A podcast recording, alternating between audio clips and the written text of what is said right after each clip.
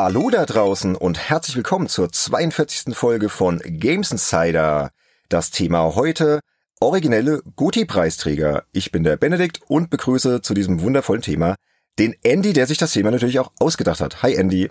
Hallo, guten Abend und gute Nacht. Gute Nacht? Ja, warum nicht? So spät ist noch nicht, ne? Es ist kurz vor halb zehn am Abend, aber wir nehmen ja immer traditionellerweise spät auf. Ja, was soll ich sagen? Das Thema hier ist total spannend, auch für mich, weil ich muss zugeben, ich bin mega unvorbereitet. Ich habe das jetzt mal alles dich machen lassen, yeah. weil du gesagt hast, Gotis, Preisverleihungen, Auszeichnungen, das ist voll dein Ding, voll dein Metier. Ne? Ist ja auch so und nicht nur im Spielebereich. Richtig, denn für die Leute, die das noch nicht wissen oder noch nicht mitbekommen haben, ich bin ja auch hier auf unserem Discord-Channel unterwegs und habe auch einen eigenen YouTube-Channel und dort ist mein Pseudonym, mein quasi mein Künstlername, der Andy Awardian. Das ist quasi eine Mischung aus Award und Guardian, hat sich meine beste Freundin damals ausgedacht. Hm. Weil ich so ein, ich sag mal so ein Pseudo-Oscar-Blogger bin. Das heißt, ich mache auch Berichterstattung jetzt im Privaten über Oscar-Verleihung, Emmy-Verleihung, halt wo es um Filme und um Serien geht. Und ich bin halt allgemein sehr fasziniert von diesen Themen, so Diskussionen, was ist das Beste des Jahres, das beste Spiel, der beste Film und so weiter. Und mit ein Grund, warum ich diese Folge hier mir heute ausgedacht habe, ist, ich suche halt schon so seit Jahrzehnten irgendetwas, was so ein bisschen gleichwertig im Spielbereich ist, wie die Oscars und wie die Emmys und da gibt's auch einige Baustellen. Ja, weil du bist ja anscheinend sehr anspruchsvoll, ne, was das betrifft. Und so einen richtigen Oscar-Ersatz im Spielbereich gibt's offenbar noch nicht. Aber sprechen wir gleich drüber. Wie gesagt, Thema heute ist originelle, mutige Goti-Preisträger. So, Jetzt hört man Goti, die meisten von unseren Hörerinnen und Hörern werden wissen, was es bedeutet, aber ich glaube, wir sollten noch mal kurz drüber sprechen, was heißt denn überhaupt Goti?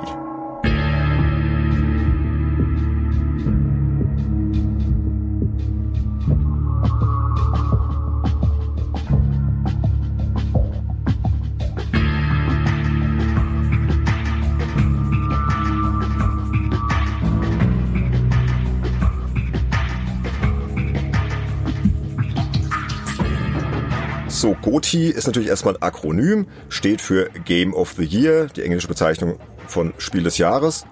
Ja, das sagt doch dann eigentlich schon alles. Oder ist es dann doch nicht so einfach, Andy?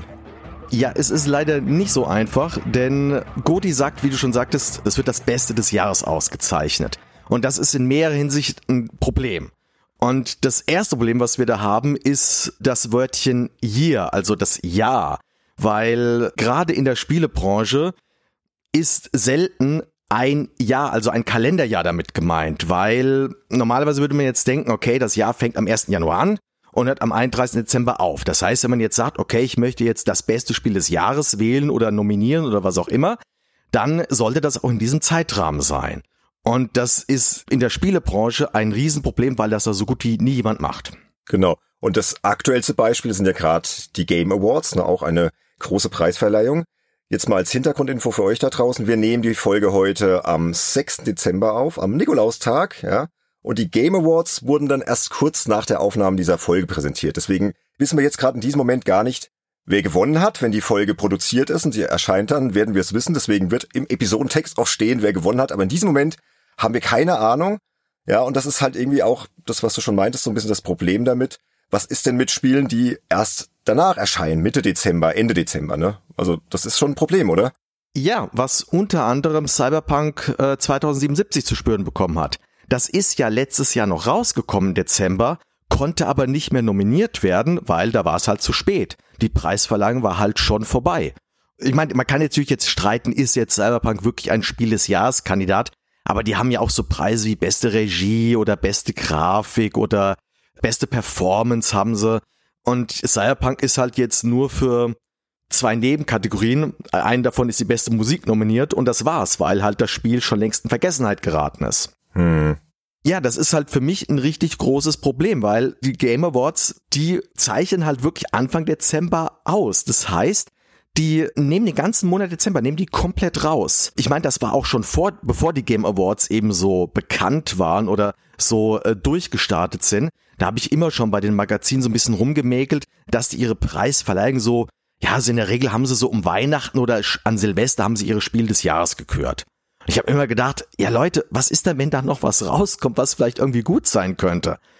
Und jetzt hat die Game Awards das knallhart um einen Monat nach vorne gezogen und die ganzen anderen Publikationen, die sind halt jetzt alle mitgezogen und sagen jetzt auch alle, ja, Spiel des Jahres 2021, das geht halt nur bis 1. Dezember 2021.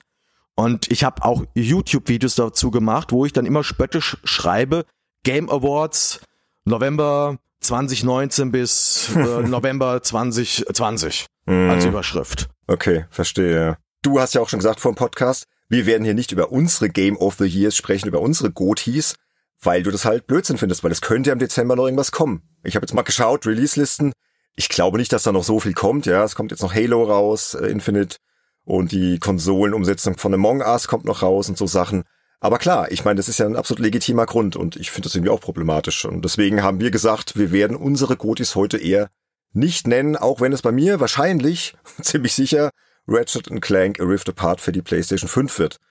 Wenn ich mich jetzt festlegen müsste, aber man weiß es ja nicht, ne? Und ja.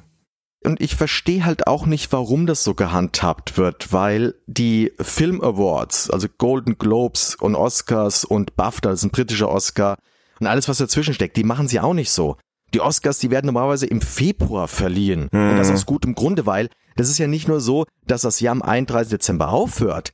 Du musst ja dann auch die, die Spiele oder die Sachen, die halt eben berücksichtigt werden könnten, die sollte man sich halt vorher auch nochmal angeschaut haben.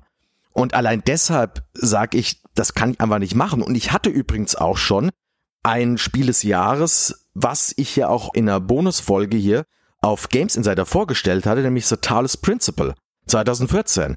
Das kam Dezember raus, ist für mich das beste Spiel des Jahres gewesen, hat auch überall diese Wertung, dass man das quasi zumindest mal nominieren könnte. Es wurde aber nirgends nominiert, weil halt die ganzen Preisverleihungen am 1. Dezember gesagt haben, Schluss. Mhm. Und da mache ich halt nicht mit und ich kann nur andeuten, also ich werde den Namen nicht nennen, was es wohl wahrscheinlich bei mir wird. Ich werde nur als Tipp geben, wenn nichts mehr kommt, dann wird mein Spiel des Jahres ein Spiel sein, was man nur zu zweit spielen kann. Ich könnte es jetzt verraten, aber ich lasse Ja, das kenne ich, das Spiel. Ja. Das spielt sogar mein Sohn, ja, mit seinem Freund. Ja, ja. Es ist ein sehr bekanntes Spiel. Ein schönes Spiel, ja. Ja. Reines Koop-Spiel. Ja gut, wir lassen es, man kann sich's denken. Aber hier Thema Probleme, Goti-Bezeichnung, da gibt's ja noch mehr Probleme, ne? Richtig, und zwar, jetzt kommen wir zu einem anderen Wort, was problematisch ist. Das ist nämlich das Wort Beste. Es gibt nicht das Beste. Das gilt übrigens auch bei den Filmpreisen so. Aber es steht halt das Beste da. Deshalb denkt man von wegen, ja, es muss ein Spiel des Jahres geben. Ja, aber wenn man sich halt eben gerade Spiele anschaut, wir reden hier von Spiele, die Spaß machen, was ein Stück weit subjektiv ist, auch wenn man versucht, es in Anführungszeichen so objektiv wie möglich zu betrachten. Es gibt allein ganz viele verschiedene Genres. Und ein schönes Beispiel ist die Jahre 1998 und 2004. 1998, da hatten wir drei Spiele, drei absolute Knallertitel, nämlich Legend of Zelda Ocarina of Time, das erste Metal Gear Solid und Half-Life, das erste. So, bei welchem Spiel willst du jetzt hier wirklich mit Gewissheit sagen, das ist jetzt das beste Spiel und die anderen beiden sind's nicht? Ja. Das finde ich schon schwierig. Verdammt schwierig, gerade bei den dreien. Übrigens, bei den Oscars gab's das auch schon. Es gibt dieses Knallerjahr 1994, wo gleichzeitig Forrest Gump, äh, Shawshank Redemption, also die Verurteilten und Pulp Fiction rausgekommen ist. Also die Filmbranche kennt dieses Problem auch. Eben gerade hatte ich noch 2004 erwähnt und bleiben wir bei Half-Life. Half-Life 2 ist zeitgleich in demselben Jahr rausgekommen wie World of Warcraft. Hm. Ja, deshalb ist es auch ganz gut, dass es halt verschiedene und mehrere Organisationen gibt, die eben alle ihre eigenen besten Spiele des Jahres eben äh, küren, damit halt diese Vielfalt auch so ein bisschen zum Vorschein kommt. Mit eigenen Maßstäben teilweise, ne? Richtig, Wird genau. er verliehen, ja. Aber dann erzählen wir doch mal unseren Hörerinnen und Hörern, was gibt's denn da draußen überhaupt? Wer verleiht Preise? Welche Institutionen? Was fällt dir da so ein? Ja, also da haben wir erstmal die offensichtlichen, nämlich die Magazine. Ja, früher die Powerplay, heute GameStar oder die Edge. Existiert ja auch noch. Die ganzen Webseiten wie GameSpot, IGN, For Players, sie existieren ja leider immer noch, aber ist ein anderes Thema. so Sachen wie, die schon seit Ewigkeiten existieren, die Golden Joystick Awards, das ist ein britischer Preis, der wird seit 1983 ja, vergeben, das ist ja Ewigkeiten her. Zwischendurch allerdings mit ein paar Jahren Pause. Inzwischen wird das mehr oder weniger von den Besuchern der Webseite gamesradar.com eben verliehen. Also das ist dann das Publikum vergibt Preise. Auch soweit ich weiß, GameStar hat, glaube ich, auch einen Leserspiel des Jahrespreis und so etwas. Da hast du dann auch schon so einen Unterschied. Ist jetzt das Spiel des Jahres von Journalisten, von Kritikern gewählt worden oder halt von Tausenden oder Zehntausenden von Spielern? Hm. Macht ja auch einen großen Unterschied aus. Ja, da gibt so Kleinigkeiten wie die Steam Awards, wobei ich die jetzt ein bisschen wieder kritisch finde, weil dort gewinnen dann oftmals dann auch Spiele, die schon Jahre alt sind. Das kann man dann erst recht nicht mehr als Spiel des Jahres bezeichnen. Was, sage ich auch gleich vorneweg, der allerletzte Rotz, das sind so die Gamescom und E3 Awards, weil da werden Spiele ausgezeichnet, die nicht im Ansatz fertig sind. Das geht für mich gar nichts. Also die Oscars geben ja auch keine Oscars für, für Trailer raus. und was jetzt hier aber ein ganz großes Thema gerade in der heutigen Folge sein wird, das sind eben drei Preise, die doch ein Stück weit Prestige gesammelt haben. Das sind natürlich die Game Awards, hast du schon eben gerade erwähnt. Stammt halt von Geoff Keighley, der hat, ist ein ehemaliger Journalist gewesen, der produziert, moderiert das alles. Sind die Nachfolger von den sogenannten Spike Video Game Awards. Und das ist so eine Mischung aus, dass da Journalisten wählen und dass da aber auch wirklich Industrieinsider dahinter stecken, also irgendwelche Produzenten, die zumindestens da äh, Verwerbung machen, ganz offiziell wohlgemerkt. Und die anderen beiden, ganz wichtig, das ist der sogenannte GDC Award und der DICE Award. Also der Game Developers Choice Award und äh, der DICE Award, der hat jetzt, ich weiß nicht, wofür das Akronym steht, ich glaube, steht für gar nichts, wird vergeben von der Academy of Interactive Arts and Science.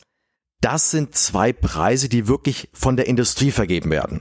Das heißt, wo wirklich Spieleproduzenten, Spieleregisseure, Spieledesigner, Komponisten, Artdesigner und so weiter eben unter ihren Kollegen Preise vergeben. Und wenn jetzt einer denkt, das ist ja irgendwie doof, die Oscars machen das genauso. Wollte ich gerade sagen. Ja, oder die Emmys, Emmys ist für den TV-Bereich, die machen das Haar genauso. Ja. Also wenn man quasi so eine Analogie setzen würde, dann ist der GDC Award und der DICE Award ist so Oscars und Emmys und die Game Awards, das sind die Golden Globes, die auch von Journalisten Preise verleihen.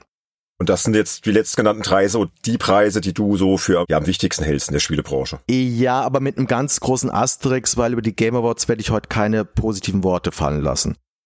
Ja, das ist ein spannendes Thema. Die magst du nicht so. Habe ich schon gehört. Ja. ja, ja. Aber die anderen beiden respektiere ich soweit, weil die haben, die machen auch um Gottes Willen nicht alles richtig. Werden wir auch gleich drüber reden. Aber die haben zum Teil wirklich sehr gute und sehr clevere Entscheidungen getroffen. Und an denen merkst du, da steckt eine gewisse Passion dahinter bei den Game Awards, sorry, ich sag's ganz knall, da geht's nur ums Geld. Ja gut, ums Geld geht's ja meistens irgendwie bei allen Awards so ein bisschen, ne? Aber es kann ja auch mal die Kunst im Vordergrund stehen. Du hast ja auch diverse Spiele heute mal ausgewählt, die auch wirklich überraschend waren, ne? Aber ich wollte noch was zu diesen E3 Awards und Gamescom Awards sagen. Ist das da denn nicht so, dass das eher so Trend Awards sind, dass man da halt schon in die Zukunft blickt? Dass die das schon mit Absicht zu so machen? Klar, die Spiele sind nicht fertig, es gibt nur Trailer, manchmal gibt's auch spielbare Versionen, aber dass die schon so ein bisschen ja, so die Themen der kommenden Jahre würdigen, dass man quasi auch die Entwickler so ein bisschen motiviert und sagt hier, ihr kriegt jetzt schon einen Award, jetzt, jetzt zeigt mal bitte oh, dann in nee. zwei Jahren, was das fertige Spiel kann. Nee? Oh nee, nee, nee, also so weit würde ich jetzt nicht gehen. Also ich sag's mal so, ich würde es als einen Trend Award akzeptieren, wenn man es als einen Trend Award sehen würde. Aber wo ich gemerkt habe, dass das in eine völlig falsche Richtung geht, das ist halt bei dem Spiel Destiny gewesen. Was, wo es rausgekommen ist. Ich meine, ich weiß, du bist ein großer Destiny-Fan. Aber ja. ich glaube, du musst auch zugeben, dass am Anfang Destiny viele Baustellen hatte. Ja, hatte es, aber es kam immer auf die Leute an, mit denen man gespielt hat. Aber anderes Thema. Ja, und ich werde das nie vergessen, dass wie ich mir Destiny besorgt habe, stand da drauf, glaube 61 Awards. Und das waren alles vor Awards. Das, da war nicht ein einziger Award dabei, der jetzt das Spiel, das fertige Spiel ausgezeichnet hatte.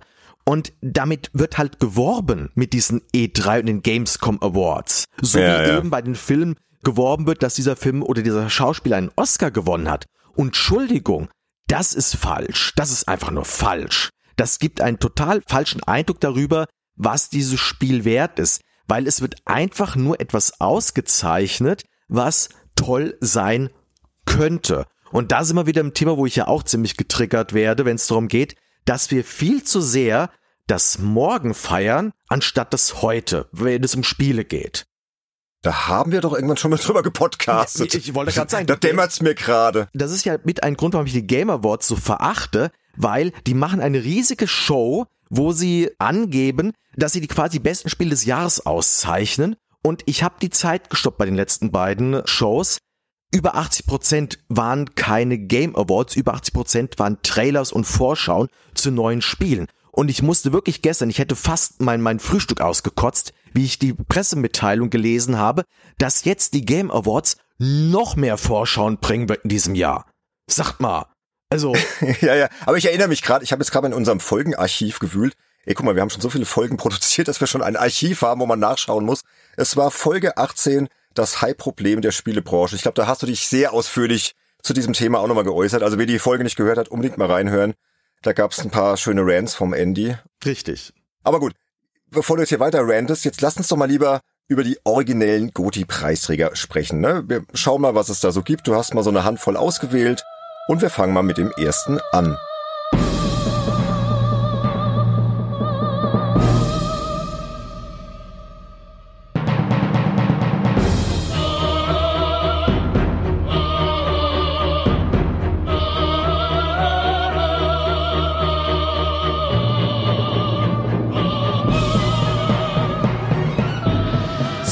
Erste Spiel, über das wir sprechen, beziehungsweise über die Beweggründe, warum es ein GOTY wurde, ist Demon's Souls.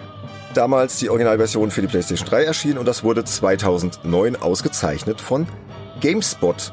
Und das war eine ziemliche Überraschung, ne? weil wir haben mal so ein bisschen geschaut, was wurde damals so erwartet. Klar, 2009 Uncharted 2 Among Thieves, auch für die PlayStation 3 erschienen, war so das Spiel, wo die meisten dachten, ey, das gewinnt bestimmt auch bei GameSpot.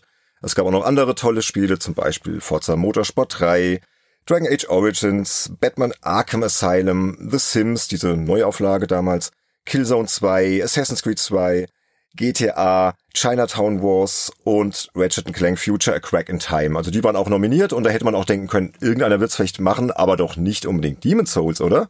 Also die Liste, die du gerade vorgelesen hast, das waren wirklich quasi die zehn Spiele, die GameSpot nominiert hatte. Ja. Man hatte damals schon so ein bisschen so eine leichte ich will nicht sagen Vorahnung, aber man wusste, GameSpot war von Demon's Souls sehr begeistert. Dazu muss man natürlich jetzt wissen, das war eine Zeit, da waren die Souls-Spiele alles andere als bekannt.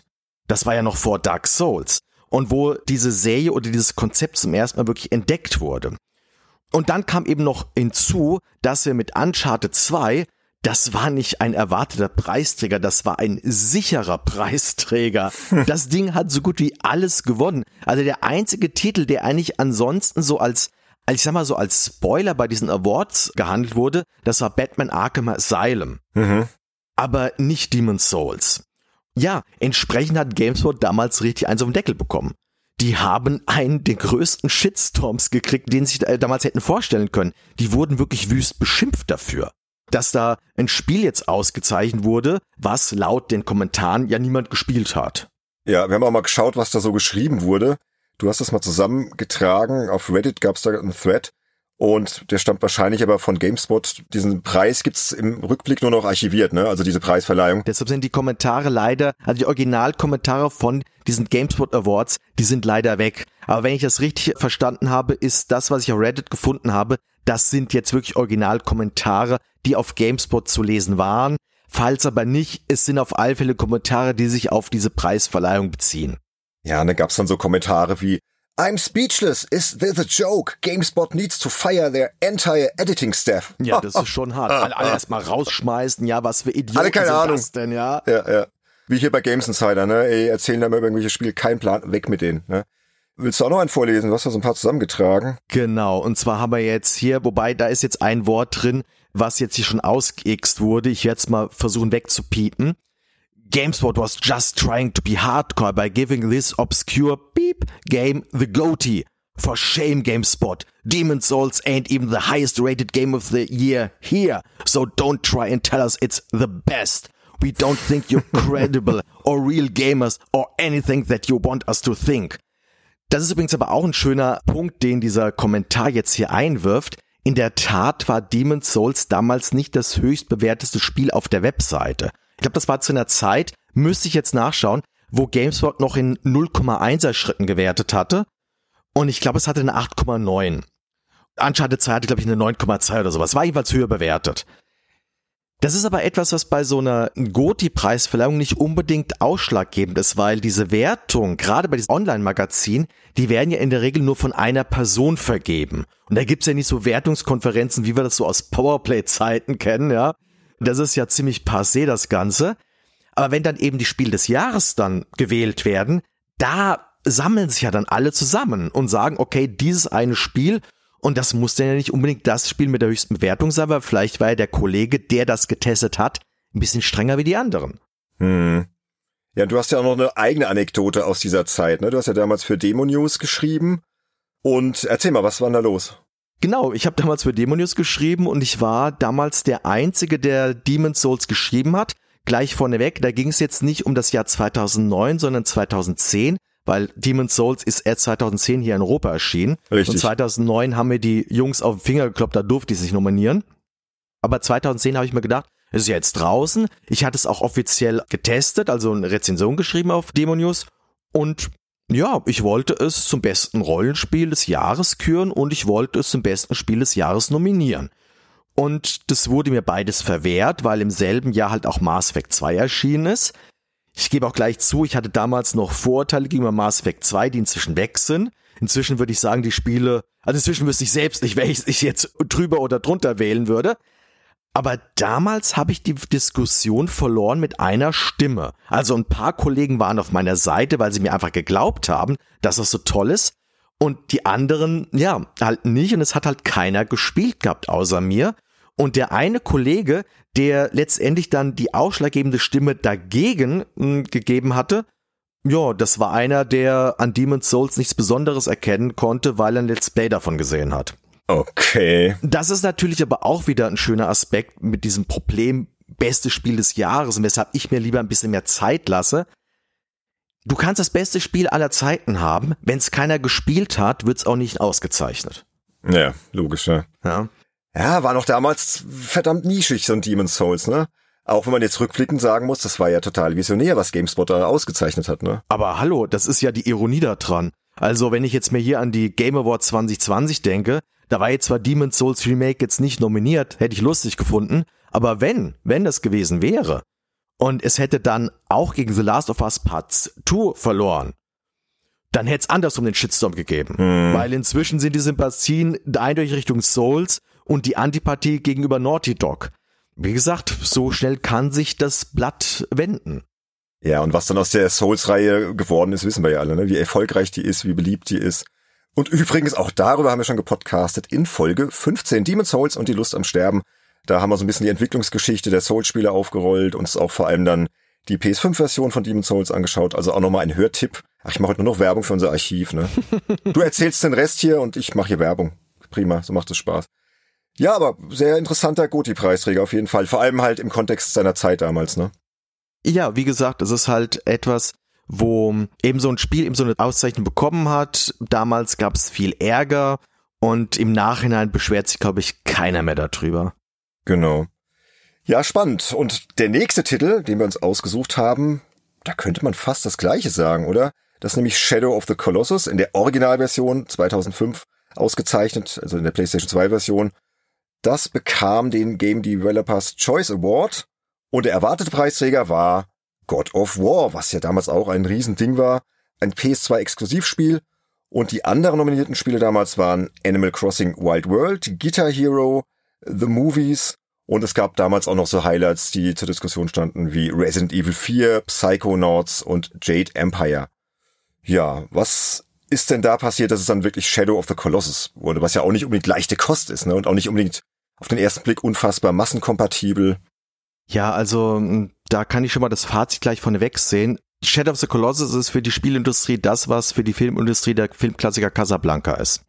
Aha. Bei Casablanca ist nicht was ähnliches passiert. Also, sie haben ja geschrieben oder vorrecherchiert, dass God of War war der erwartete Preisträger. Das stimmt nur so halb. Eigentlich war 2005 ein Jahr, das hat ziemlich stark dominiert durch God of War und durch Resident Evil 4. Aber Resident Evil 4 wurde interessanterweise gerade bei diesen großen Award-Shows gar nicht erst nominiert.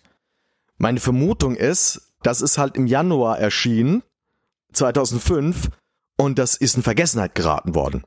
Sowas passiert leider Gottes mal. Also so ein paar Magazine haben's gewählt. Ich glaube, GameSpot hat es sogar gewählt gehabt. Es ist nicht komplett äh, verloren gegangen, aber es war halt schon auffällig, dass es entweder Nominierten gewonnen hat oder es war gar nicht erst nominiert. Hm. Und das schiebe ich so ein bisschen diesem frühen Januar-Release. Das Kuriose ist jetzt aber, dadurch war quasi ja dieser Battle God of War und gegen Resident Evil 4 quasi diese beiden großen berühmten Blockbuster, der war ja damit, naja, hinfällig. Und die ganzen Leute, die eben so einen großen Blockbuster auszeichnen wollten, die konnten halt nur ihre Stimme God of War geben. Das heißt, es konnte nicht einen sogenannten Vote-Split geben. Das passiert immer mal, wenn jetzt zum Beispiel zwei gleichwertig gute Sachen erscheinen, wo man sagt, okay, das und das könnte jetzt oder sollte gewinnen sogar, dann gibt's manchmal einen lachenden Dritten. Und das war jetzt aber hier gar nicht der Fall. Wie gesagt, Resident Evil 4 war weg. Also bei den DICE Awards, das ist ja der große Konkurrenz zu dem Game Developer Choice Award, Sony hat fast alle Preise bekommen, die sie hätten gewinnen können. Und ja, dann kommt der Gamer Developer Choice Award und sagt, nö, God of War kriegt gar nichts. Die haben nicht einen Preis bekommen. Und dafür kriegt Shadow of the Colossus alles, wofür es nominiert ist. das ist aus mehrerer Hinsicht höchst interessant. Shadow of the Colossus ist bis zum heutigen Tage nur einer von zwei Game of the Year Preisträgern, die in Japan entwickelt wurden. Das heißt, diese Preisverleihung ist sehr amerikanisch-europäisch geeicht. Der andere Kandidat, der das geschafft hat, ist hier Breath of the Wild. Und ansonsten hast du nur noch sowas wie Metroid Prime, was 2002 erschienen ist. Das ist Teil von Japanern entwickelt worden, aber größtenteils ist das auch in Retro Studios in Amerika entstanden. So. Das heißt, du hattest also schon mal auch einen Kandidaten, der aus einer Ecke kam, wo normalerweise nichts ausgezeichnet wird. Und warum es jetzt ausgezeichnet wurde, kann ich mir nur so erklären, die haben das Ding halt gesehen, haben halt sofort verstanden, das ist im wahrsten Sinn des Wortes ein einmaliges Spiel gewesen. Weil so toll God of War präsentationstechnisch auch war, es ist halt eben ein Action-Adventure, mehr Fokus auf Action, weniger auf Adventure, was du in so einer Form schon mehrfach gesehen hattest. Natürlich in einer fantastischen Grafik mit auch einem tollen Spieldesign und so. Aber sowas wie Shadow of the Colossus gab es einfach nicht. Und das Spiel hat ja auch bei Leuten Emotionen aufgewühlt oder Leute berührt wie kein Spiel zuvor. Und ich finde, das ist deshalb somit die beste Art, ein Spiel des Jahrespreis vergeben, nämlich an einen Titel, der wirklich etwas Neues gemacht hat. Weil wieso sollte man etwas auszeichnen, was letztendlich auch von den Errungenschaften anderer Spiele gelebt hat? Ja. Naja, aber der Game Developers Choice Award ist doch auch ein Award, wo dann die Spieleentwickler und Spieleproduzenten halt dann auch ihre Stimmen abgeben, oder? Richtig, genau. Ja, und die haben halt diese künstlerische Vision vielleicht auch viel eher erkannt als jetzt halt einfach Journalisten oder so. Auch möglich. Ich gebe sogar ganz ehrlich zu, ich sag immer, der größte Fehler meiner journalistischen Karriere ist, dass ich Shadow of the Colossus damals auf Demon News nur 90 Punkte gegeben habe obwohl es äh, mein absolutes Lieblingsspiel ist, weil auch ich mich zu sehr davon verleiten lassen habe, dass das Spiel hat ja faktische Fehler, sage ich jetzt mal. Ja, die Kamera ist problematisch, die Framerate ist alles andere als stabil. Hm. Wenn du jetzt eben so ein, so ein Faktensheet abhaken würdest und quasi sagen würdest, okay, wenn das das Spiel hat und das das Spiel hat, dann muss automatisch schon mal fünf Punkte weniger geben. Oder genau, ich kann mich an eine Diskussion erinnern mit einem Kollegen, der dem Sound keine Höchstwertung geben wollte, weil der Sound nur in Stereo und nicht in Dolby Surround abgemischt wäre. Wo ich mir dann okay. auch dachte, was ist denn das für ein Argument, ja?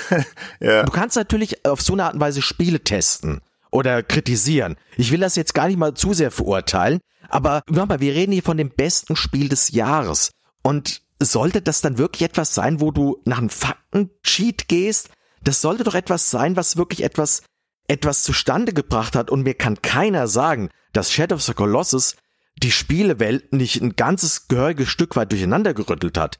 Für mich ist das wirklich das Spiel, was Spiele wirklich erwachsen gemacht hat. Definitiv. Auch aus einer spielerischen Sicht, also nicht von der Story her, also nicht so ein ab 18 Titel, wo halt Blut und Splatter oder sowas ist oder wo eben schwerwiegende Themen vorkommen und deshalb müsste man sagen, ja, das ist ein Spiel für Erwachsene. Nein, wo das Spiel an sich erwachsen gewirkt hat und reif gewirkt hat. Und für mich ist übrigens auch Shadow of the Colossus ist für mich der Startschuss für die Independent-Welle. Auch wenn es kein Independent-Spiel ist, aber so viele Independent-Spiele haben diesen ähnlichen Flair, dass sie einfach das machen, was sie machen wollen, wo quasi die Entwickler ihr ganzes Herzblut reingesteckt haben und es hat einfach funktioniert. Und das Spiel war mutig und genauso mutig war die Entscheidung, diesem Spiel diesen Game Developer Choice Award zu geben. Wie gesagt, ich habe ja Casablanca erwähnt bei den Oscars. 1944 war genau das gleiche. Casablanca war ein Film, den kannte keiner. Alle, die ihn kannten, fanden ihn toll. Niemand hat damals gedacht, dieser Film wird gewinnen. Man hat damals gesagt, es wird so ein Film, der hieß äh, Song of Bernadette. Und Casablanca hat damals gewonnen. Und das war damals eine Sensation. Heutzutage würde das aber nie jemand anzweifeln. Ja, mega Klassiker, ne? Und genauso sehe ich das mit Shadow of the Colossus. Thema Filme und Shadow of the Colossus. Fällt mir jetzt gerade ein, weißt du, wann ich Shadow of the Colossus zum ersten Mal gesehen habe? Wann? 2007 erst in einem Film. Rain of Me. Rain Over Me heißt er, glaube ich. Die Liebe in mir oder so auf Deutsch. Ja.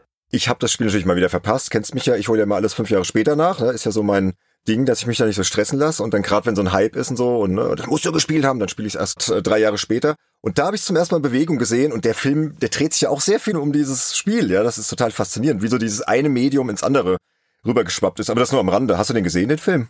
Den habe ich in der Tat gesehen und das ist auch ganz hübsch. Die Anekdote dahinter ist folgende. Im Drehbuch stand nirgendwo Shadow of the Colossus. Sondern ich glaube, das war sogar Adam Sandler selbst, der auf die Idee gekommen ist. Okay. Also der den Charakter auch spielt. Irgendeiner ist auf die Idee gekommen, ey, irgendwie wäre es total cool, wenn dieser Charakter dieses Spiel spielen würde. Also ich will, sollte über diesen Film nichts verraten. Ist ein kleiner Geheimtipp, ist kein absolut grandioser Film, aber es ist ein Film, der wirklich gut funktioniert und wo in der Tat das passt, dass der Typ dieses Spiel spielt. Ja, ist ein trauriger Film, ne? Man kann ja sagen, so ganz grob, es geht auch um die Terroranschläge, 9-11 und so. Ja, aber schon einer, der aber schon mit einer eher positiven Note endet. Ja, ja, genau. Ja, ja. Ich sag das deshalb immer, weil nicht, dass Leute sich sowas nicht anschauen, weil sie denken, oh, ist ja irgendein depressiver Scheiß oder sowas. Es ist ein sehr schweres Thema. Es geht aber sehr gut mit dem Thema um und eben nicht nur auf eine negative Art und Weise. Also es ist ein, ist ein empfehlenswerter Film, ja.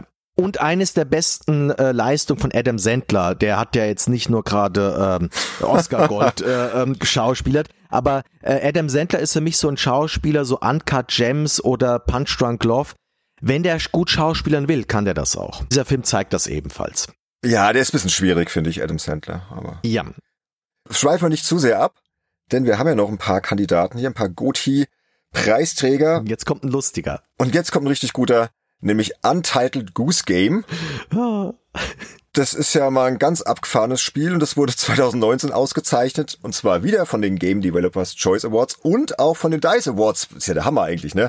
Weil wenn man überlegt, was war damals noch so nominiert? Death Stranding, Control, Outer Wilds. Ja, das war bei beiden Awards, die ich gerade genannt habe. Sekiro war jetzt nur bei den Game Developers Choice Awards und Disco Elysium nur bei den DICE Awards. Also richtig krasse, gute Spiele, ne? Und es gab auch noch andere Highlights, die damals für Furore gesorgt haben. Baba Is You, A Short Hike, Luigi's Mansion 3, Devil May Cry 5 und eben The Outer Worlds. Nicht Outer Wilds, sondern The Outer Worlds. Ja, kann man immer schön verwechseln. Also krass, oder? Dass dann dieses Spiel ausgezeichnet wurde. Wie ist es dazu gekommen, Andy? Ich finde, das ist eines der besten Jahre überhaupt. Ich liebe dieses Jahr 2019. Das ist total bekloppt gewesen, weil du hattest halt so ganz viele tolle Spiele, aber keines hat sich so wirklich wie so das Spiel des Jahres angefühlt. Es gab bei allen immer so ein Aber, ja. Mhm. Death Stranding eben ist ja schon sehr umstritten mit dem, ist ja schon sehr visionär, aber die meiste Zeit bist halt am rumlaufen, viel ist sehr langweilig. Ich habe Kollegen, die zu mir gesagt haben, das ist das schlechteste Spiel, was sie die letzten zehn Jahre gespielt haben und so Zeug, ja. Sekiro war mein Lieblingsspiel des Jahres, also sowohl subjektiv als auch objektiv. Ist aber auch dann wieder dieses Problem, ja, wie oft willst du From Software jetzt noch auszeichnen? Der hohe Schwierigkeitsgrad, ja. Control, ja, eigentlich hätte Control ein paar Awards mehr verdient gehabt. Aber ich denk mal, das war für viele ein tolles Spiel, aber da hat so dieses Quäntchen so nach dem Motto, du hast das gespielt, hast alles toll gefunden, aber auch da hast du nicht gedacht, das ist das Beste, was du dieses Jahr gespielt hast. Und Outer Wilds ist ja auch ein sehr schwieriges Thema, ist ein grandioses Spiel, hat aber eine sehr problematische Steuerung. Disco Elysium sprudelt nur so über vor Texte. Also überall diese Abers, ja. Und die Game Awards haben ja damals auch überraschenderweise Sekiro ausgezeichnet. Alle haben gedacht, das wird Death Stranding, weil ja Game Awards und Hideo Kojima sind ja Best Buddies. Und dann kommt halt die DICE Awards und die habe ich auch nur am Rande mitbekommen, habe dann nur gehört, dass dort erstmal Untitled Goose Game überhaupt nominiert ist. Und für die Leute, die es nicht wissen, ich meine, was ist das? Es ist eine Mischung aus einem Adventure und einem Geschicklichkeitsspiel, wo man eine Gans spielt, die einfach nur Unsinn machen soll. dem äh, Gärtner das Brot klaut oder das Gemüse aus dem Beet rauszubbelt oder was weiß ich nicht alles oder in Laden mit so Fernseh, also so ein Elektroladen, der Fernsehgeräte verkauft, dass du da reingehst und da auch alles zerstörst und sowas, ja. Das ist Untitled Goose Game. Und dann gewinnt dieses Spiel bei den DICE Awards. Ich habe mich nur kaputt gelacht und ich habe mir gedacht, okay, also wenn die das wählen, dann wird das auch den Game Developer Choice Award bekommen, weil anscheinend ist die Industrie auf der einen Seite so verzweifelt zu sagen, wir können uns auf keinen Titel einigen, also zeichnen wir einfach das Bekloppteste aus. Ein Spiel mit einer Gans, die als quack quack macht. das ist völlig bekloppt eigentlich. Ich hab's extra noch nie gespielt. Hast du es gespielt? Bestimmt, klar. Ich hab's gespielt, ja. Es ist auch sehr bekloppt. Ich muss zugeben, ich hab's nicht durchgespielt, weil es ist zum Teil auch ein bisschen stressig. Mit den Rätseln komme ich gar nicht mal so klar. Ich gebe auch ganz ehrlich zu, ich würde es auch nicht in der Top 5 nominieren, in der Top 10 durchaus. Aber trotzdem, also obwohl ich es nicht mal in einer Top 5 der besten Spiele des Jahres nominieren würde, ich finde diese Auszeichnung unwahrscheinlich sympathisch. Und das ist für mich so dieses beste Beispiel dafür, dass man so etwas einfach nur feiern sollte, dass so ein Spiel ich meine, was wurde ein Jahr davor ausgezeichnet? God of War. ja. Ja, ja. Der Nachfolger okay. von God of War's Untitled Goose Game. Ja, das ist schon, ich schon das grandios. Ich finde das grandios. Also bei beiden, ich rede jetzt davon, dass beide Institutionen zuerst God of War und dann Untitled Goose Game ausgezeichnet haben. Und das finde ich grandios. Weil das zeigt eben, dass gerade eben diese Award-Shows, dass die eben nicht immer das Gleiche wählen. Äh, sondern mal das und mal das und immer wieder auf neue Ideen kommen. Und deshalb respektiere ich diese Preise auch. Ja, und deswegen gibt's halt nicht immer nur das beste Spiel, ne? Es ist halt das Spiel des Jahres aus irgendwelchen Gründen. Und in dem Fall war es halt diese ungewöhnliche Spielidee und nicht halt die ganz, ne? Und was ich übrigens auch sehr schön an dem Jahr 2019 finde, weil da gab's auch andere Jahre, wir werden gleich zu einem zu sprechen kommen, all diese Titel, die ich gerade genannt habe, haben ja irgendwo mal Spiel des Jahres bekommen. Control, glaube ich, bei IGN, Disco Elysium hat bei den Game Awards alle Preise bekommen, war zwar nicht als Spiel des Jahres nominiert, hat aber die meisten Preise kurioserweise gekriegt. Death Stranding hat einen Regiepreis bei den Game Awards bekommen. Outer Wilds hat den BAFTA, das ist so ein britischer Oscar, der auch Spiele auszeichnet. Outer Worlds hat bei Destructoids mal gewonnen.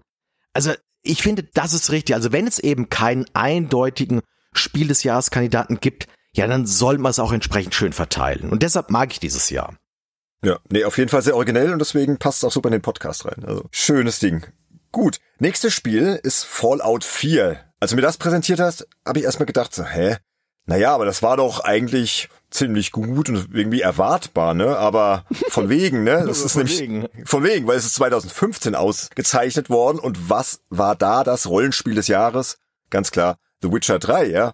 Und die DICE Awards haben es trotzdem ausgezeichnet und auch gegen andere nominierte Hochkaräter wie Bloodborne, Ori and the Blind Forest, was ich übrigens gerade durchgespielt habe. Ah, ist das toll, das Spiel. Müssen wir irgendwann mal drüber sprechen. Rise of the Tomb Raider und ist noch viel anderer Kram erschienen zu der Zeit. Undertale, Soma, Life is Strange, auch ein brillantes Spiel. Metal Gear Solid 5, Rocket League, Splatoon und Her Story. Und ja, wie kann denn bitte schön The Witcher 3 nicht die DICE Awards gewinnen gegen Fallout 4? Was ist da passiert? Ehrlich gesagt, das ist für mich das größte Mysterium von allen Beispielen, die ich mir ausgesucht habe. ich hoffe vielleicht, dass du eine Idee hast, weil bei allen Awards habe ich eine Idee, was da passiert ist oder wie das zustande gekommen ist. Aber wie ich das gelesen habe, ich war wie vom Kopf gestoßen. Weil für mich ist 2015 ist für mich eines der grandiosesten Spielejahre aller Zeiten. Für mich persönlich gibt es da eine Top 5, die ist so unverrückbar, das ist Witcher 3, das ist Bloodborne, das ist Ori, das ist Undertale und das ist Soma. Und ich würde noch sowas wie Life is Strange noch am Rande so mitnehmen.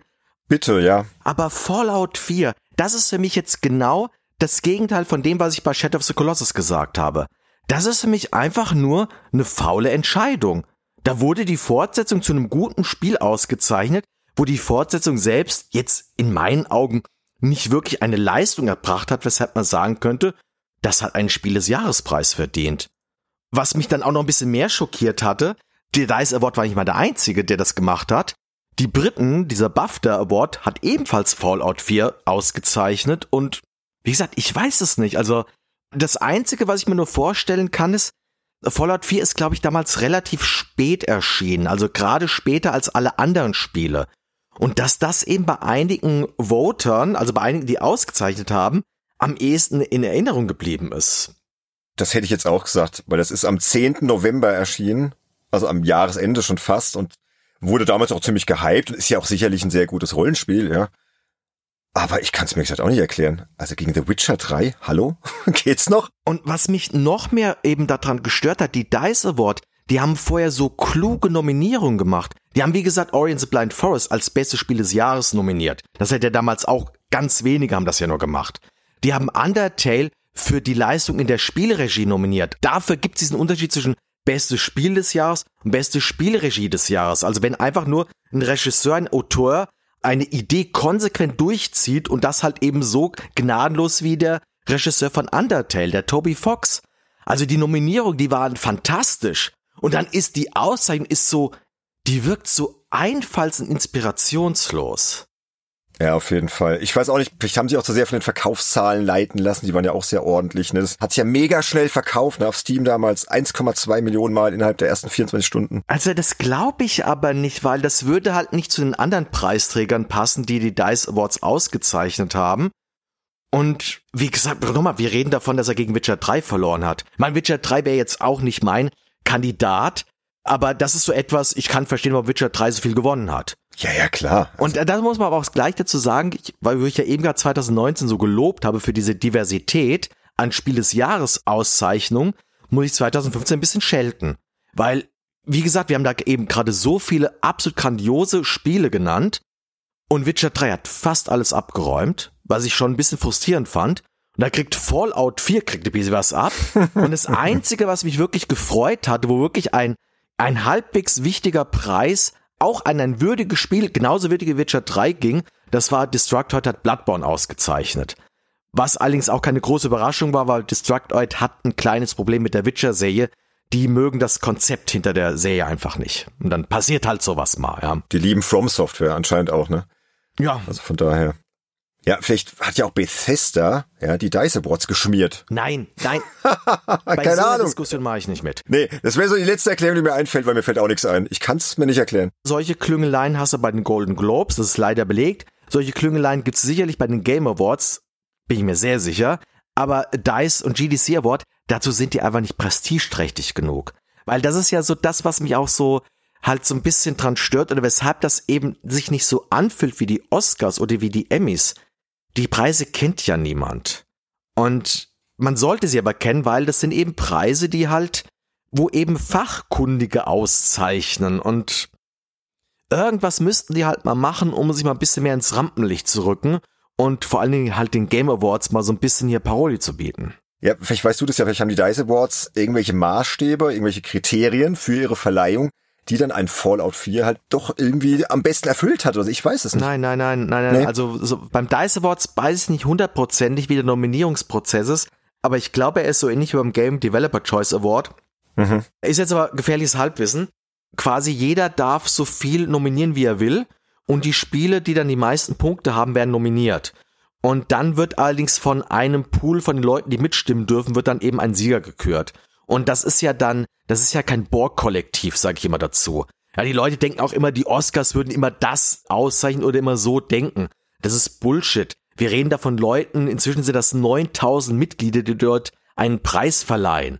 Und nochmal, das ist kein Borg-Kollektiv, da steckt kein Mastermind dahinter, sondern das sind 9000 individuelle Personen, yeah. wo jeder seine Stimme gibt. Und bei den DICE und bei GDC Award ist das nicht viel anders. Und im Gegensatz zu den Game Awards haben die auch keine großen finanziellen Hintergedanken bei so etwas, weil die ja keine große Show produzieren oder große Werbeeinnahmen haben, weil sie ja ihre Shows nicht mal groß präsentieren im Netz oder gar im Fernsehen. Gott bewahre. Ja, also wir wissen es nicht, vielleicht wissen es ja unsere Hörerinnen und Hörer da draußen, falls ihr eine Idee habt, warum hat Fallout 4 damals die DICE Awards gewonnen? Schreibt uns doch einfach mal. Also das würde mich jetzt echt mal interessieren. Vielleicht hat ja irgendjemand eine super Erklärung, die mhm. uns nicht einfällt einfach mal auf Discord kommen und raushauen. Also das würde mich freuen, wenn es da noch Meinungen zu gibt. Ne? Weil ich glaube, wir kommen an der Stelle nicht weiter und gehen lieber zum nächsten Spiel, denn wir haben noch einen schönen Kandidaten.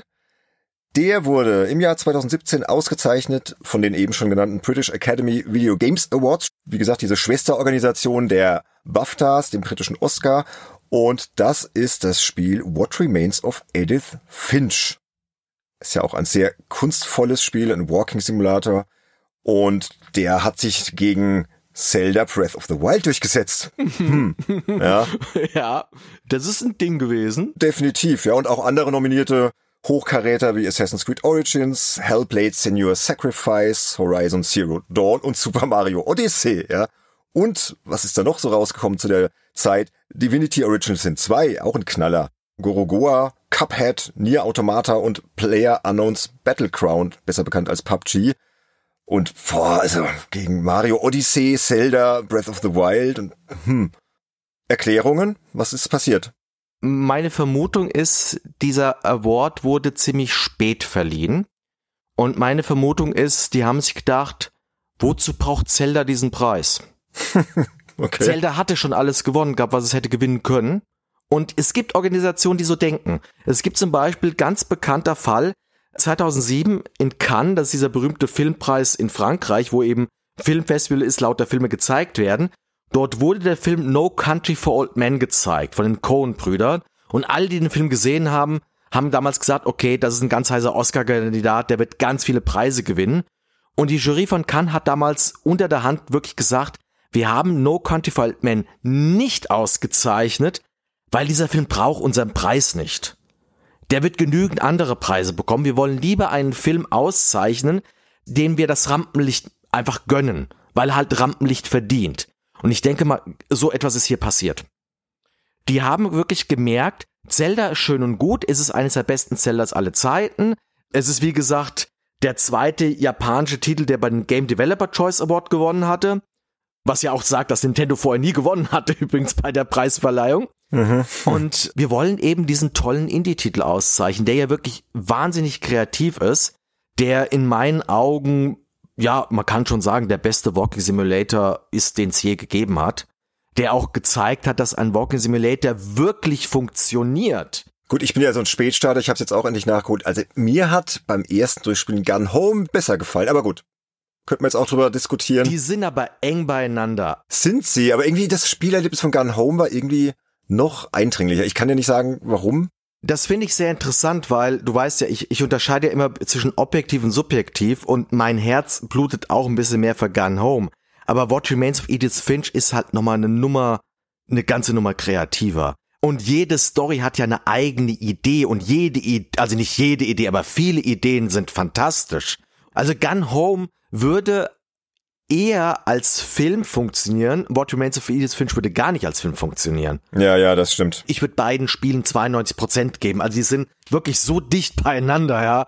Finde ich aber schön, dass du Gun Home erwähnt hast, weil Gun Home hat eigentlich eine nicht so gute Reputation, ehrlich zu sein. Ach, ich finde das fantastisch, aber ich glaube, das liegt bei mir auch daran, ich glaube, das spielt ja 1996 so rum, ne? Oder 95. Ja, ja, 96, also Ende der 90er auf alle Fälle. Ja, und das bringt diese Zeit so genial rüber, weißt du, so mit diesen ganzen kleinen versteckten Sachen im Spiel, was man da so findet und Hinweise auf irgendwelche Konzerte und so diese Zeit einfach. Und das hat mich irgendwie mehr berührt, weil das war die Zeit, in der ich jung war, ja, in der ich Teenager war. Das mag sogar sein, dass das mit einer Rolle spielt. Also bei mir kann ich auch nur ganz kurz sagen, Gun Home ist für mich immersiver. Ich habe mich in Gun Home viel mehr, also ich habe mich bei keinem anderen Spiel so sehr gefühlt wie die Figur, die ich gerade gespielt habe. Ich habe am Schluss wirklich gedacht, ich bin diese junge Frau und mache mir Sorgen um meine Schwester. ja, ja, genau, genau, ja, ja. Das nur so am Rande. Aber gehen wir mal hier zurück zu den Preisverlangen zu What Remains of Edith Finch. Wer es noch nicht gespielt hat, bitte spielen bitte nicht spoilern lassen. Was eben an dieser Verleihung, an diesem Spiel auch sehr ungewöhnlich ist, auch gerade für die BAFTAs, es ist halt wirklich ein reiner Indie-Titel. Es ist ein Titel, der überhaupt nicht dem Mainstream-Geschmack entspricht. Und vorher haben eigentlich nur Spiele gewonnen, die der Mainstream kannte. Das war für mich dann so ein Punkt, wo ich dann auch gesagt habe, okay, die BAFTAs müssen wir, die muss ich weiter beobachten. Die haben anscheinend kluge Ideen. Es ist so, wenn ich jetzt wieder mit Film vergleichen würde, ich habe ja Kant gerade schon genannt, es ist halt nicht so eine Auszeichnung wie jetzt mit Demon's Souls und Shadows of Colossus, wo jetzt jeder im Nachhinein sagen würde, ja klar, ist ja logisch, Spiel des Jahres. Aber es ist eben wie, wie ich das gerade mit Cannes, den Vergleich mit Cannes gezogen habe. In Cannes wurden so Filme ausgezeichnet wie Paris, Texas oder The Tree of Life. Das sind wirklich ziemlich krasse Arthouse-Filme, womit du das, den Popcorn-Kinogänger wirklich schreiend aus dem Raum äh, jagen kannst.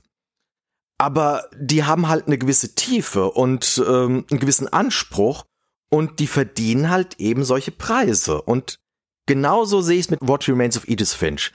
Dieses Spiel verdient einfach so einen Preis, weil es halt total originell ist, weil es kreativ ist, weil es etwas ist, was du so noch nicht gespielt hast und weil es eben jede Reputation verdient, die es nur kriegen kann. Das hast du schön gesagt, ja. Kann ich unterstreichen, aber spielt lieber trotzdem Gun Home. Aber okay. Und ganz kurz noch, die BAFTAs haben zwei Jahre später den Clou wiederholt, nämlich mit Outer Wilds. Also Outer Wilds ist dieses Indie-Adventure, wo man in diesem Mini-Universum unterwegs ist. Wo ich auch so froh war, weil ich hatte wirklich, wie ich Outer Wilds damals gespielt habe, und gesehen habe, dass es die beste Spielregie des Jahres, egal, da kann Death Stranding, Hideo Kojima kann da nicht gegen anstinken, weil das so kreativ und so perfekt durchgezogen ist, die Idee. Ich habe damals dem Spiel so sehr zumindest einen Preis gegönnt, nur einen einzigen. Und die BAFTAs haben mir diesen Wunsch erfüllt. Ja, sehr schön. Da sind wir jetzt mit unserer Auswahl durch. Das waren jetzt fünf Titel. Es gäbe natürlich noch viele, viele andere. Und wer weiß, vielleicht werden wir in Zukunft da nochmal eine Folge drüber machen, ne? weil es gibt da noch sehr viele Betrachtungen, sehr viele Spiele, auch noch weiter der Vergangenheit zurück. Wir können ja mal so ein paar Titel nennen, oder? Andy, mal so ein bisschen rumspoilern.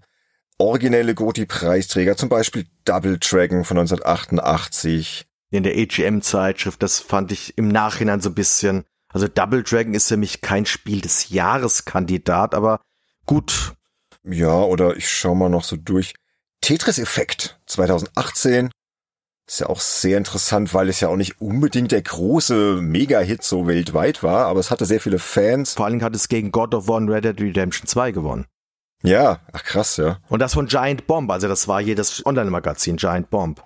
Ja, oder einer noch, Serious Sam im Jahr 2001 oh, von ja. GameSpot ausgezeichnet, ja, und das hatte ja auch starke Konkurrenten damals, ne? Also hm. ja, ja, also da muss man sagen, das war das beste PC-Spiel des Jahres. GameSpot hat ja. damals kein globales Spiel des Jahres gegeben, sondern hat unterschieden zwischen PC-Spiel des Jahres und Konsolenspiel des Jahres. Konsolenspiel des Jahres wurde Grand Theft Auto 3, kann man nichts gegen sagen. Beim PC-Spiel des Jahres hat eigentlich jeder damit gerechnet, dass es Max Payne wird. Und dann haben die Max Payne auf Platz 2 gewählt. Das weißt du ganz genau, wie ich da, du hast da ja Seite für Seite durchgeblättert, ja. Und dann habe ich auf Platz 2 Max Payne gesehen, hab mir gedacht, ja, was, okay, was ist denn jetzt Platz 1? Doch hoffentlich nicht Black and White, der Schrott. Und dann kam halt Serious Sam. So, what? Okay. Irgendwie, also wäre überhaupt nicht meine Wahl gewesen, aber ich find's halt auch irgendwie wieder cool, ja. Also es gibt ja noch viele andere, ne? Also ich glaube, wir sollten das mal so im Hinterkopf behalten, da vielleicht noch mal irgendwann eine weitere Folge zu, zu machen, ne? Könnt ihr uns ja auch mal gerne euer Feedback geben. Wenn euch das gut hier unterhält hier und gut informiert und ihr sagt, komm, wir wollen noch mehr Spiele hören, ungewöhnliche kuriose, abgefahrene Goti-Preisträger, sagt Bescheid. Wir sind da definitiv offen, noch was drüber zu machen. Aber jetzt haben wir uns noch überlegt, über Gotis zu sprechen, die unsere Gotis vielleicht gewesen wären oder vielleicht auch geworden sind, wo wir uns vielleicht auch ein bisschen mitbeteiligt haben bei der Wahl und wo wir uns vielleicht im Nachhinein wünschen, Mann, das hätte eigentlich ein Goti sein müssen. Ja, und da können wir noch kurz drüber sprechen, ne?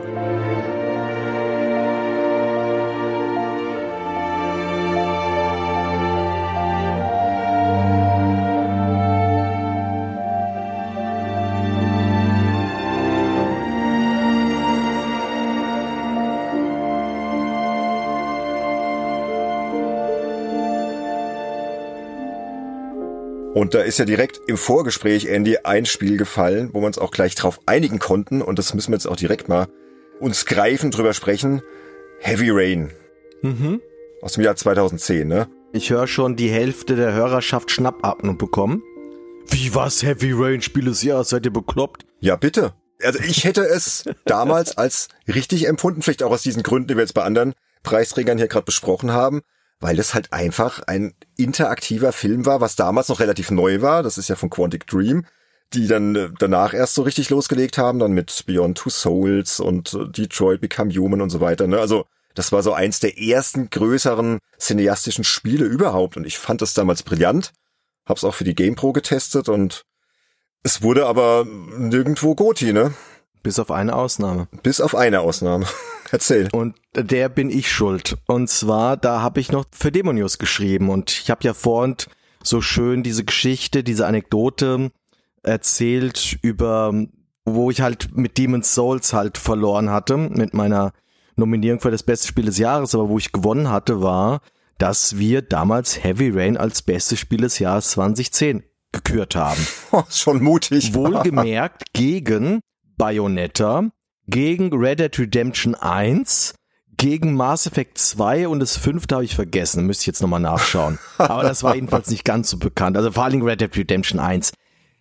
Ich gebe auch gleich zu, ich hatte ein bisschen Glück, nämlich in meiner Redaktion gab es einen Kollegen, den Andreas Müller, liebe Grüße von hier und vielen Dank nochmal, der hatte sehr große Vorbehalte gegenüber Red Dead Redemption. Die waren so groß, der hat wirklich gesagt, bitte alles nur nicht Red Dead Redemption. Ah, deshalb. Und da hatte ich dann schon mal einen Verbündeten nach dem Motto, der war dann auf meiner Seite, weil er wusste, wenn er jetzt mit mir zusammen auf Heavy Rain pocht, dann ist die Chancen wirklich gut, dass Red Dead Redemption nicht ausgezeichnet wird. er hatte doch zwischendurch Bayonetta vorgeschlagen gehabt, das wäre eigentlich auch eine gute Idee gewesen, was halt für mich kein Spiel des Jahres war, weil das war für mich ein 2009er Titel, weil das 2009 Japan erschienen ist. In der Hinsicht bin ich sowieso ein bisschen komisch drauf. Aber nun gut. Okay, ja, ja. Ich bin mit meiner Meinung durchgekommen.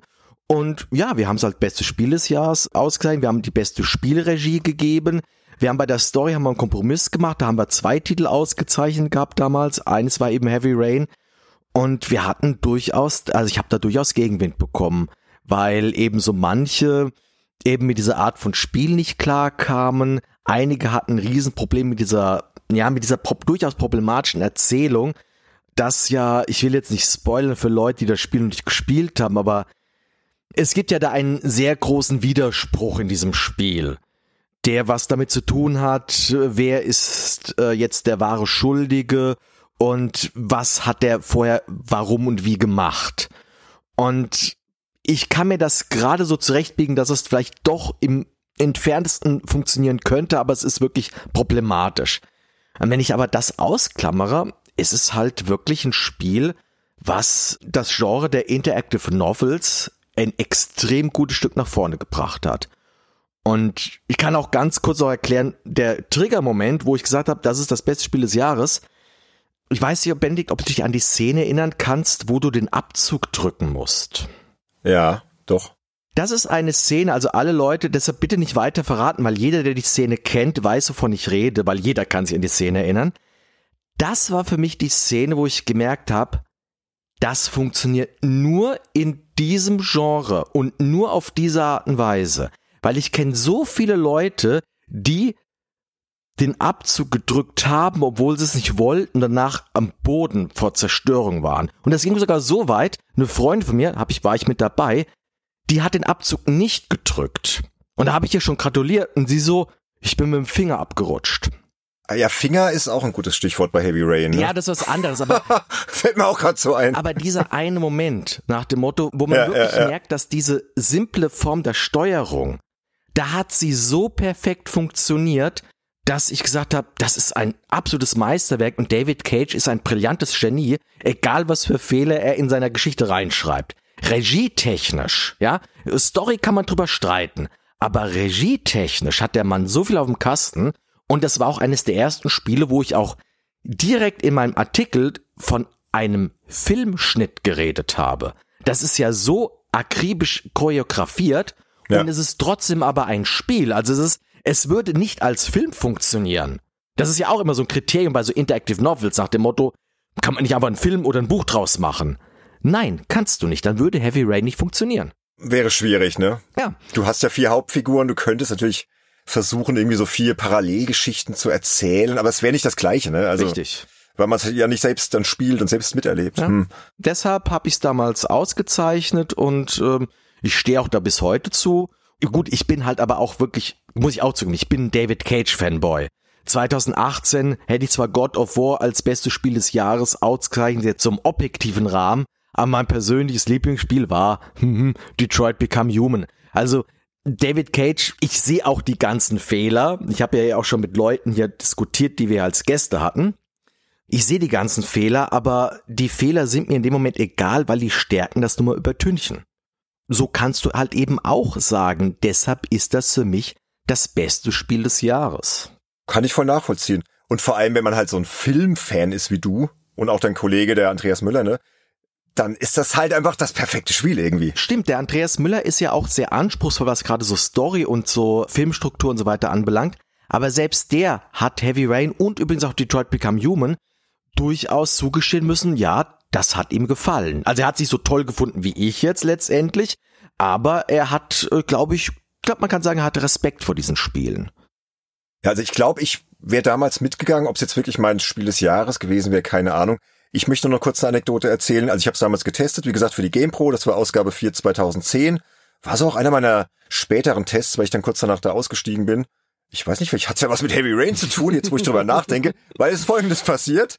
Ich habe es getestet und man hat natürlich dann mit den Kollegen kommuniziert und die meinten im Vorfeld schon so, ja, pass mal auf, das ist halt kein richtiges Spiel, ja. Und ich habe es dann durchgespielt und habe es dann nochmal durchgespielt, weil ich es halt total geil fand. Ich hatte auch mal zufälligerweise genug Zeit und es gibt ja verschiedene Möglichkeiten, das durchzuspielen und verschiedene Enden und so weiter. Und der Kollege Kai Schmidt damals, der hat halt auf seinem Standpunkt beharrt, nee, das ist kein echtes Spiel, das ist irgendwie scheiße. Und dann hat er auch intern durchgesetzt, dass die da keine Wertung für geben. Ja. Oh, das ist ja total albern, finde ich. Ah, sorry. Ja, fand ich auch total albern, weil ich hätte mal locker einen 80er gegeben oder keine Ahnung, ich glaube, ich wollte 83 geben oder so. Ich wollte jetzt auch keine 85 geben, kein Award, weil dafür war es dann vielleicht doch zu speziell, aber ich wollte es dafür belohnen, was es halt ist und was David Cage da gemacht hat. Aber das wollten die dann halt nicht oder ich weiß nicht, ob der Kai sich dann durchgesetzt hat in der Redaktion. So genau weiß ich es nicht mehr. Jedenfalls haben die am Schluss dann keine Wertung gegeben, nur so pro Contra, dann die Meinungskästen meiner sehr euphorisch. Kai ist dann eher so der Anti-Meinungskasten. Und ja, gab es keine Wertung. Und das fand ich schon auch sehr blöd damals. Ich weiß jetzt nicht, ob das der Grund war, warum ich dann irgendwie da weg bin. Ich glaube jetzt nicht. Das hat andere Gründe. Aber dann habe ich mal geschaut. Es gab ja dann 2016 noch eine Veröffentlichung für die PlayStation 4, also die Neuauflage praktisch von Heavy Rain, so ein bisschen remastered, bisschen bessere Grafik und da haben sie es dann wirklich nochmal getestet und 80 Prozent vergeben. Also keine Ahnung, was da 2010 los war. Vielleicht waren wir da alle noch nicht so weit. Ich weiß es nicht, aber ich finde es gut, dass du es gemacht hast. Also. Ja, ich habe gerade übrigens nochmal nachgeschaut, hier Live-Recherche während dem Podcast. Ich habe dem Spiel damals 91 Punkte gegeben, das hatte ich auch noch in Erinnerung. okay, das ist sehr hoch. Ja gut, wenn du es als Spiel des Jahres auszeichnest, dann musst und halt dazu stehst, dann musst du auch einen 90er zücken. Ansonsten bist du unglaubwürdig, ja wenn du die treibende Kraft für dieses Spiel des Jahreswahl bist, ja, also. Ja, ja, okay. Du brauchtest Argumente dafür, ne? Wenn jetzt 82 gibst, dann ist schwierig, ja, verstehe. Bei meinen Wertungen, die ich jetzt schon gebe, das sind quasi dann so wirklich so meine objektiven, also wirklich die, die höchsten Wertungen sind auch die Spiele, die dann objektiv für mich die besten Spiele des Jahres sind. Ich berücksichtige dann schon, dass das eben was, ich gebe ja auch eher einem innovativen Spiel 90 Punkte als einem ausgereiften Spiel. Ja. Yeah. Und äh, genau, was ich noch nachschauen wollte, mit Best Story, da hatte ich ja gesagt, dass wir da zwei Preisträger hatten, da haben wir uns darauf geeinigt, als Kompromiss. Da haben wir noch Silent Hill Shattered Memories ausgezeichnet, was ja auch ein recht interessanter Kandidat ist, um so etwas auszuzeichnen. Das war das Silent Hill für die Wii. Mm. Ich weiß nicht, ob du das gespielt hast mal. Nee. Wenn nee. du es jemals mal spielst, lass dich nicht spoilern, hat einen der besten Plot-Twists aller Zeiten. Okay. Das ist mein Lieblings-Silent Hill übrigens. Du setzt dann halt auch den Maßstab, Story und ne, so Inszenierung ist halt wichtig und wenn dich das total flasht, ist es halt dein Goatee, ne? Ja, genau. Finde ich gute Argumentation. Wir hatten ja vorhin schon Live is Strange genannt, das wäre halt für mich, wann war es? 2015, ne? Auch ein Spiel des Jahres gewesen. Auch wenn ich es dann auch erst Jahre später gespielt habe, aber rückblickend, ey, das hat mich so mitgenommen auf so vielen Ebenen, emotional, die Musik, so diese ganze Welt da und dieses ganze Coming of Age der Figur. Ich fand das so toll, ja, und ich kann das verstehen. Aber muss man halt gucken, wo setzt man die Maßstäbe an? Reicht es für ein Goti? Hm. Hast du noch eins, was dir jetzt spontan einfällt? Ich überlege gerade ganz kurz, also wie gesagt, das habe ich ja schon auf Games Insight in dieser vom Retro Tourneo Folge breit getreten, dass ich halt The Talos Principle 2014 als bestes Spiel des Jahres ansehe und ich bin, glaube ich, wirklich der einzige Mensch auf Gottes weiter Erde, der das tut. Das wurde ja. meine objektive Wahl, nicht meine subjektive. Meine subjektive ist mit Godzilla Watching nochmal eine ganze Nummer härter. Und ansonsten müsst ihr jetzt ganz kurz überlegen, 2017 fällt mir noch eins ein, wo eben Zelda überall abgeräumt hat und ich persönlich habe mit Zelda so ein, zwei ernsthafte Probleme, leider Gottes. Ich hätte da flächendeckend Divinity Original Sin 2 gewählt. Ja, wobei das kann man auch problemlos machen, finde ich. Ne? Ja, da hat's mich am meisten geärgert, dass dieses Spiel fast nirgendwo nominiert war und dafür überall PUBG als bestes PC-Spiel des Jahres ausgezeichnet wurde. Was übrigens im Nachhinein, glaube ich, keine gute Wahl war, weil, ja, ähm, redet davon noch einer? Nein, danke. Nächstes Thema bitte. Ja gut, ich könnte jetzt auch wieder Destiny auspacken, ne? 2014 als Goti. Wobei das immerhin bei den Gamer Developer Choice Award nominiert war als Bestes Spiel des Jahres. Das fand ich damals überraschend. Genau. Weil die Fachpresse war ja nicht besonders positiv, aber zu dem Zeitpunkt war anscheinend es das Spiel aus dem Gröbsten raus, sag ich mal. Ja, das hat sich fantastisch entwickelt. Das war dann die Jahre drauf richtig, richtig gut. Oder Alien Isolation ist auch noch so ein Punkt. 2014 war sowieso ein ganz komisches Jahr. Also ich kenne so viele jetzt so Foren, die Alien Isolation als bestes Spiel des Jahres ausgezeichnet haben, jetzt intern in der Forumsgruppe, Maniac Forum zum Beispiel. Aber in der Presse wurde das ja auch grün und blau geschlagen. Nicht ganz so schlimm, oder? Wie du das jetzt sagst. Oh doch, das hat von GameSpot eine 6 bekommen, von IGN glaube ich auch. Das hat gerade von diesen großen Magazinen hat das so 6, 7 Punkte bekommen. Und da ist doch diese berühmte, war das die GameStar oder die GamePro? Einer von den beiden hat doch sogar dann im Nachhinein zugeben, sie hätten es auf dem leichtesten Schwierigkeitsgrad gespielt, haben es dann am höchsten gespielt, haben sie entschuldigend neue Wertung gegeben. ja, okay. Verständlich aber bei dem Spiel. Also ja. das kann man auch mit gutem Gewissen mit auf dem leichten Schwierigkeitsgrad spielen. Das ist dann auch etwas, wo es dann eben auch schwierig ist, wenn jetzt so was wie Alien Isolation Ende des Jahres rauskommt. Das hat ja als Spiel des Jahres Nominierung keine Chance, wenn die Leute schon im Dezember auszeichnen, weil es ja keiner bis zum Zeitpunkt gescheit spielen kann. Es muss ja immer vor Weihnachten alles feststehen, damit die Leute auch richtig Geld ausgeben. Und das ist übrigens, und damit höre ich dann auch auf, mit einem Grund, warum ich den DICE und den GDC Award so respektiere, das sind die einzigen, die danach nominieren und danach auszeichnen. Ja. Und da haben sie eigentlich recht, ne? Wie man jetzt auch hier an einigen Beispielen gesehen hat, immer mal ein bisschen abwarten, was kommt noch nicht immer so vom neuesten Spiel, was gerade erschienen ist, so Ende November beeinflussen lassen und so. Mhm.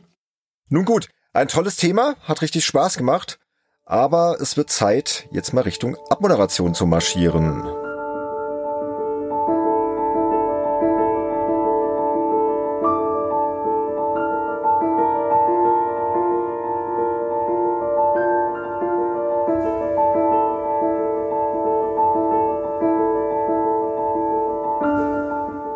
Abmoderation. Das heißt natürlich, wir bedanken uns noch bei unseren treuesten Hörerinnen und Hörern und zwar bei denen, die uns via Patreon oder Steady ab der 9-Euro-Klasse einflussreicher Insider unterstützen. Das macht ja normalerweise der Sönke, der heute nochmal fehlt. Nächste Folge wird er dabei sein, so viel vorweg schon mal. Und deswegen, Andy, darfst du das übernehmen? Genau. Stand 6. Dezember 2021 haben uns folgende famose Menschen unterstützt mit folgenden Beiträgen. Als Super Insider, das ist also die Klasse ab 25 Euro, sind dabei Toni Petzold, S. Paul, Thomas Jeising, Pascal Turin und Sascha Kruse. Die spendablen Insider ab 15 Euro sind aktuell Marcel Hessler und Falkener. Und nicht zu vergessen sind die einflussreichen Insider, die uns mit 9 Euro unterstützen. Das sind aktuell Berthold Meyer, Telespiel Tumult, The Dudelino, Christian Wilken, Matthias Peitz, Sebastian Essner, Nick Stabel, Sebastian Hammers, Fabian Polken und Tim Hildebrandt. Vielen Dank an euch alle, dass ihr uns so unterstützt und weiterhin uns so schön treu bleibt. Bitte tut das auch weiterhin. Bleibt auch bitte weiterhin aktiv auf unserer Webseite www.spieljournalist.de über Social Media, Twitter, Instagram, Facebook oder natürlich ganz direkt auf unserem Discord-Server. Gebt uns Feedback, wie hat euch die Folge gefallen? Konntet ihr über das anfangen? Es war halt schon ein bisschen speziell heute. Ich hoffe, es hat euch trotzdem gefallen. Schreibt uns ruhig auch eure originellen Gotis, also wenn ihr selbst irgendetwas habt, wo ihr denkt, ach, das hätte doch eigentlich das beste Spiel des Jahres sein müssen. Wieso hat das denn keiner auf dem Schirm gehabt? Wir nehmen das alles auf und vielleicht wird ja das mal in der späteren Folge dann mal nochmal aufgearbeitet. Genau, also gesagt, das Thema ist, glaube ich, noch nicht ausgestanden. Ist echt ein spannendes Ding. Auch wenn wir heute nicht so über die Spiele gesprochen haben, nicht klar, nebenbei schon ein bisschen, sondern eher über die Beweggründe ne, für die Auszeichnung. Also sehr spannend, hast du sehr schön recherchiert. Danke, Andy. Und dann sind wir jetzt durch. Es fehlt nur noch der Hinweis auf die kommende Folge. Das ist Folge 43, die erscheint am Freitag, den 17. Dezember 2021. Und zwar exklusiv für unsere Unterstützer. Und das Thema wird sein 20 Jahre Xbox. Wir hatten ja neulich schon einen sehr epischen Rückblick auf den GameCube, der ja auch 20 Jahre alt geworden wurde. Das ist sogar eine Doppelfolge geworden. Diesmal wird's nur eine Folge versprochen, aber wir wollen auf jeden Fall auch die erste Konsole von Microsoft mal ehren und uns dran erinnern, was da wichtig war, was da passiert ist, wie sie auch die ganze Industrie geprägt hat. Und das hört ihr dann in diesem Unterstützer-Podcast. Folge 44 wiederum erscheint dann für alle im offenen Feed und zwar pünktlich an Heiligabend. Und das Thema wird noch nicht verraten. wir, wir haben es jetzt auch mal vorgenommen, jetzt nicht immer gleich alles zu verraten in Zukunft, bisschen spontan zu bleiben. In dem Fall steht das Thema tatsächlich schon fest, aber wir sagen es trotzdem nicht, damit ihr ein bisschen heiß werdet. Ich kann nur so viel sagen. Das wird eine sehr nette Überraschung sein, die man nicht verpassen sollte. Zumal man hat ja noch viel Zeit ne, über die Weihnachtsfeiertage in Ruhe diesen Podcast anzuhören. So, Andy, dann sind wir durch für heute. Ich bedanke mich bei dir für diese schöne Folge, für die originellen Gotis und bei euch da draußen fürs Zuhören. Bleibt alle gesund und stabil und wir hören uns beim nächsten Mal. Macht's gut. Tschüss. Ciao, ciao.